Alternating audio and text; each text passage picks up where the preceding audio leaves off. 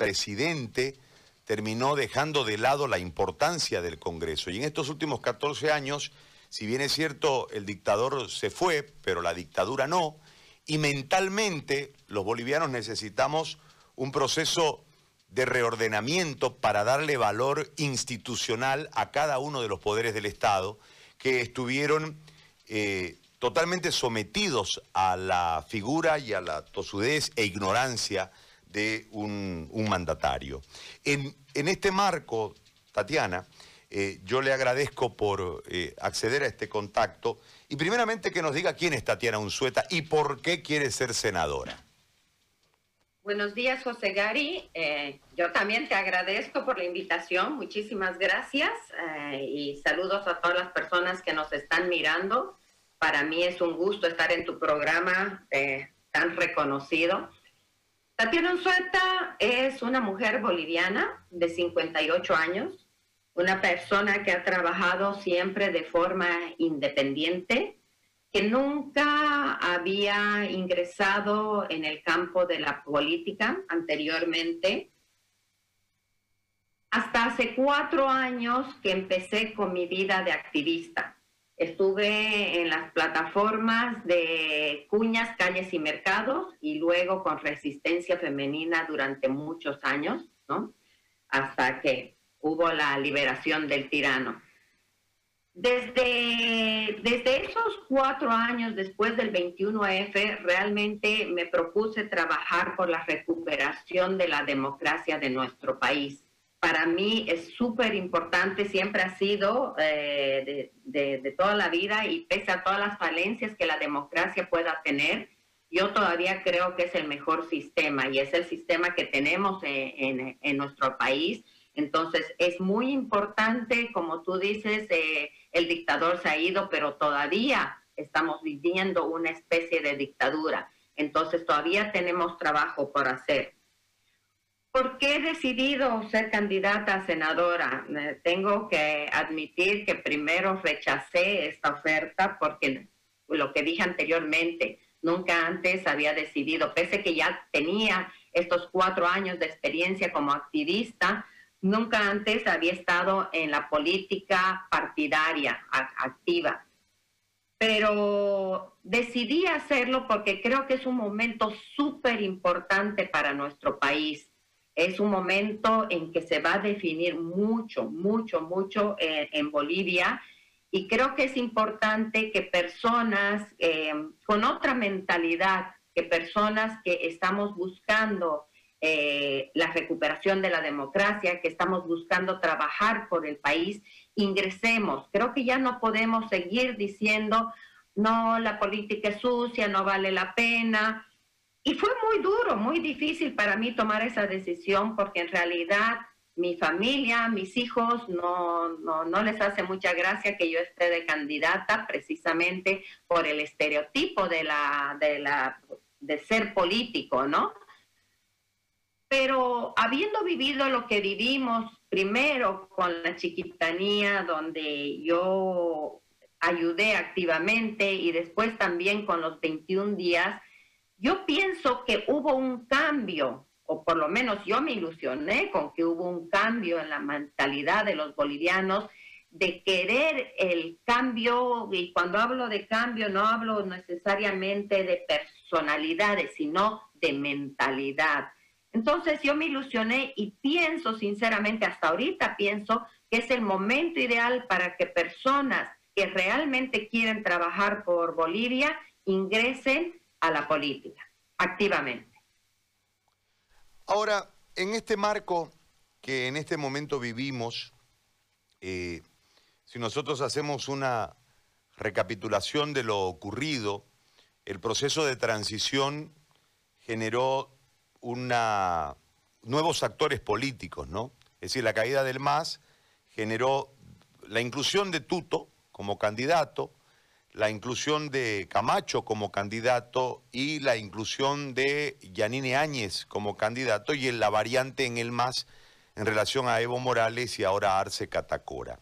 Ese escenario reconfigurado se alargó en el tiempo, vino la pandemia y esto pospuso dos veces la, la, la elección. El 18 iremos a votar.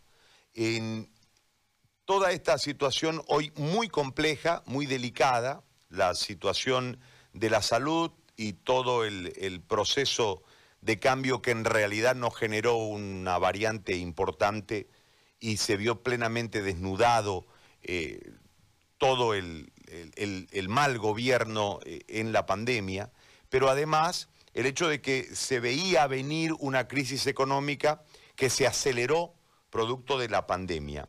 Ahora tenemos un cuadro de situación y hay que seguir viviendo porque la vida es como la moto, no tiene retro, ¿no? Eh, uno mira hacia atrás para tratar de no cometer los errores y enfocarse hacia el futuro.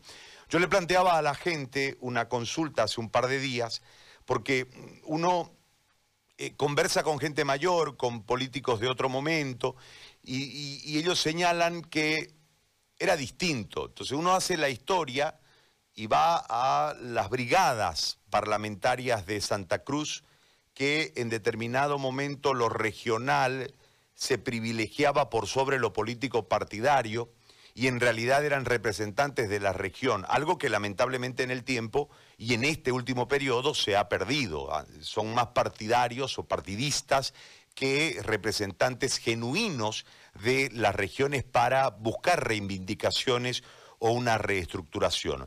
Hay vientos de cambio en Bolivia, eh, el tema de la descentralización, el, nuevo modelo de administración del Estado es algo que ya no solamente está en Santa Cruz, sino se ha pegado en otras partes del país que han visto la necesidad de acercar recursos y acercar competencias y desde ahí manejar las instancias para, lógicamente, ayudar a la gente. Eh, en este contexto, ¿qué plantea Tatiana Unzueta en su rol, si la gente privilegia con el voto a libre 21 de legisladora en eh, la Cámara de Senadores. ¿Qué, qué plantea usted para ir rumbo a ese proceso de descentralización que en el caso cruceño es un anhelo que podemos remontarlo a comienzos del siglo pasado con el eh, ferrocarril o nada, después las luchas por la por las regalías, después la autonomía, las eh, eh, autonomías municipales, etcétera. Hay, un tema encarnado en, el ser de este lado del país. Hoy, insisto, contagiado a muchos sectores, a muchas ciudades y a muchos departamentos de nuestra nación. ¿Qué plantea en ese aspecto? Bueno, yo creo que Santa Cruz ha sido el pilar, obviamente, de la descentralización. Se ha dado grandes pasos todavía falta mucho por hacer, mucho por avanzar. Eh, ¿Qué planteo que quizá fue, esto lo digo basado en una pregunta que me hicieron, que nos hicieron a los candidatos en el otro, el otro día en un chat? Eh, planteo primero no ser transfuga. Yo creo que lo que tú has dicho, que se ha visto, que son, se ha cambiado, que los representantes regionales se vuelvan partidarios, partidistas, en vez de defender sus regiones, ha sido un poco eso. Ha sido eh, la compra de los votos, la compra de las conciencias. Y lastimosamente se ha vuelto algo más o menos común en ese medio. Entonces, si algo yo ofrezco es mi integridad como persona, como ser humano, como candidata, como región, y trabajar obviamente, las leyes normalmente son a nivel nacional, pero obviamente buscando el bienestar de nuestra región. Hay, hay mucho por hacer eh, por una descentralización más concreta y además, como lo ha dicho eh, eh, Tuto mismo, la idea es concretar la descentralización, hacer algo que sea ya fuerte para después encaminarnos al federalismo, ¿no? Uno por uno, dando pasos poco a poco. Ahora, la reactivación económica es un factor sumamente importante. Eh, Tuto plantea 7 mil millones para generar una reactivación real. Eh, ¿Cuál la estrategia para, en caso de que sean gobierno, lograr precisamente esa reactivación real que en este momento eh, que es un momento distinto, es un momento de, campaña, no es un momento de gobierno ni de gestión. Eh, todos los elementos de reactivación verdaderamente no son totales, son prácticamente inaccesibles. Tenemos un número hasta hace dos, tres semanas de 120 mil empresas que estaban yendo a la quiebra, si es que ya no estaban quebradas. No tenemos un momento económico importante desde eh, el gas porque el precio del barril cayó, no sabemos cuánto gas hay, este, el agro tiene conflictos, hoy hay un tema con el diésel, o sea, la situación es altamente compleja. ¿Qué plantea en ese sentido usted? Bueno, primero que nada, que en este momento y dada la crisis de la pandemia, ya Tuto está hablando de 8 mil millones, ya no de 7 mil millones, ¿no es cierto? Se están hablando de conseguir 8 mil millones de entidades internacionales para poder inyectar a nuestro país. Yo quería hacer un paréntesis en esto que estamos hablando porque escuché hace un momento decir que el boom económico de Bolivia se debía un poquito a la providencia divina, y sí es cierto que hubo mucho de la providencia divina, pero no hay que dejar de reconocer que también se debió a, actos que hicieron anteriores gobiernos. Se hizo un gasoducto, se, hizo, se hicieron contratos en anteriores gobiernos. Entonces, todo lo que se logró con la divina providencia fue gracias a gestiones anteriores, ¿no? Entonces no, no podemos, creo, me parecería un poquito injusto no reconocer esa parte de otras personas, de otros gobiernos que fueron parte importante de lo que se logró después con la divina providencia, con la subida de los precios a nivel mundial y todo el boom que ya conocemos, que la gente, sobre todo los masistas, quieren decir que fue gracias a Evo y las personas eh, que conocemos un poquito más de la historia, sabemos que esa no es la verdad, ¿no? Entonces, eh, volviendo al tema de la reconstrucción, creo que es muy importante que ese dinero que se consiga, y como dice Tuto, él no va a esperar, si es que los bolivianos le dan el voto, él no va a esperar a ser posesionado para ir a tocar las puertas el momento que él salga elegido, ese momento antes de las elecciones, él ya va a recurrir a todas estas entidades. ¿Qué facilidad o qué, qué ventaja tenemos contra otros candidatos? La experiencia de Tuto, el reconocimiento que él tiene a nivel internacional. Es mucho más fácil, mucho más factible que entidades internacionales confíen en él por lo que ya vieron su año de gobierno anterior y que estén dispuestos a hacer esos créditos, a dar esos créditos a Bolivia. Con esos créditos obviamente hay que reactivar, hay que ayudar a las empresas. Muchas empresas han sufrido, sobre todo en lo que es la, industria hotelera, la industria del turismo. Hay que inyectar, hay que perdonar eh, impuestos o sea, es una época muy difícil donde todos los bolivianos hemos sufrido, todos, el país está afectado, las, eh, las empresas están afectadas, entonces hay que lograr con ese dinero inyectar a las empresas, eh, empezar con la industrialización. Lo primero, lo primero es asentar nuevamente la economía con los créditos internacionales para después ya iniciar con todo el plan de, reconstrucción económica. Candidata, le hago una pregunta en relación a la campaña, porque uno ve las encuestas y uno escucha la coherencia de la propuesta de Tuto Quiroga, pero parece no pegar en la gente de acuerdo a lo que hemos observado. Eh, dentro de, entiendo, el comité político interno de ustedes, debe haber una discusión en torno a este tema, eh, del por qué, si la propuesta es tan seria y tan acercada a la realidad en la toma de medidas que debe darse en la próxima gestión, hay una obligación de tomar medidas que lamentablemente en muchos casos no serán tan populares y esto generará un costo político. Eh, ¿Por qué razón no hay una reacción del electorado en favor del candidato Quiroga? ¿Qué es lo que han analizado ustedes? ¿Cuál la causa?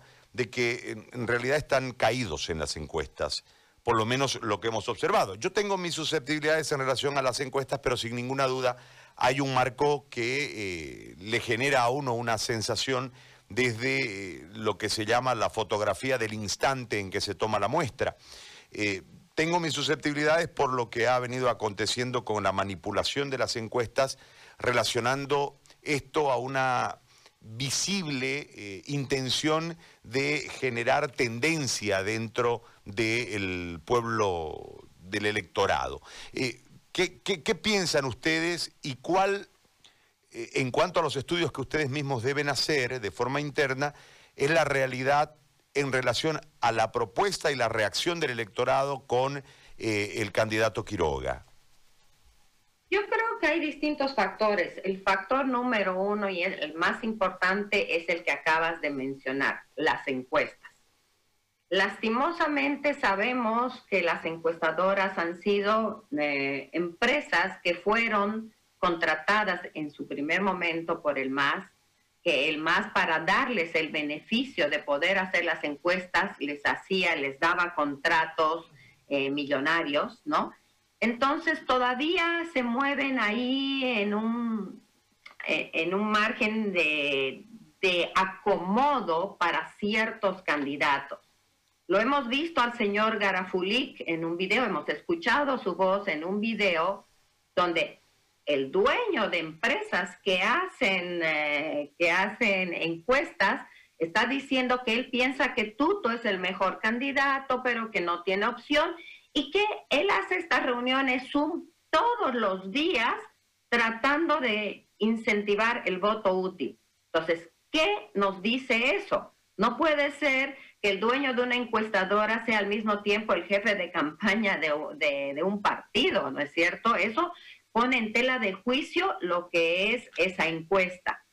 Hay otra cosa que nosotros sinceramente creemos. Esta tendencia a bajarlo a tuto es porque están queriendo evitar que llegue a los debates. Todo el mundo sabe que si Tuto llega a los debates, obviamente es un candidato muy bien preparado, es un candidato que puede hablar de todos los temas con mucho conocimiento, tiene una memoria privilegiada, entonces puede hablar con cifras, puede hablar con eh, días, con fechas, y sería muy difícil para cualquiera de los otros candidatos poder debatir con él. Entonces hay una tendencia a bajarlo. Ahora, lo que yo realmente, ¿por qué discrepo de las encuestas? Porque lo veo si tú, José Gary, tú que estás en las redes sociales, ves el cambio que ha habido en las redes sociales a favor de Tuto, la aceptación, antes cuando había una entrevista o algo a Tuto, el 80 o 90% de los comentarios eran, eran negativos, obviamente influenciados por los masistas no contratados. Pero ahora hay un cambio radical. Nosotros vemos gente, cuando yo decía que era candidata para Tuto, me miraban feo, me reñían, amigas, eh, gente conocida que me decía, ¿por qué? Si está tan bajo. Ahora esa gente conocida me está llamando que quiere apoyar a la candidatura de Tuto, no que quiere ser parte, no que quiere ser candidatos, que quieren apoyar. Hay un cambio, pero súper notorio del apoyo que tiene ahora Tuto. Entonces, eh, es imposible que ese 2%, 3% sea una realidad. Es imposible. Tatiana, le quiero agradecer muchísimo este tiempo que nos ha dispensado para poder conocerla y conversar. Gracias por la entrevista, muy amable. No, muchas gracias, José Gary, un gusto y a las órdenes. Le agradezco. Tatiana Unzueta, candidata a senadora por Libre 21, candidata segunda senadora por Santa Cruz, ¿no? ha conversado con nosotros, candidata de Tuto Quiroga. Tuto viene mañana, ¿no? Sí. Mañana viene Tuto a la radio. Va a conversar con los, con los tres. Va a hablar de Bill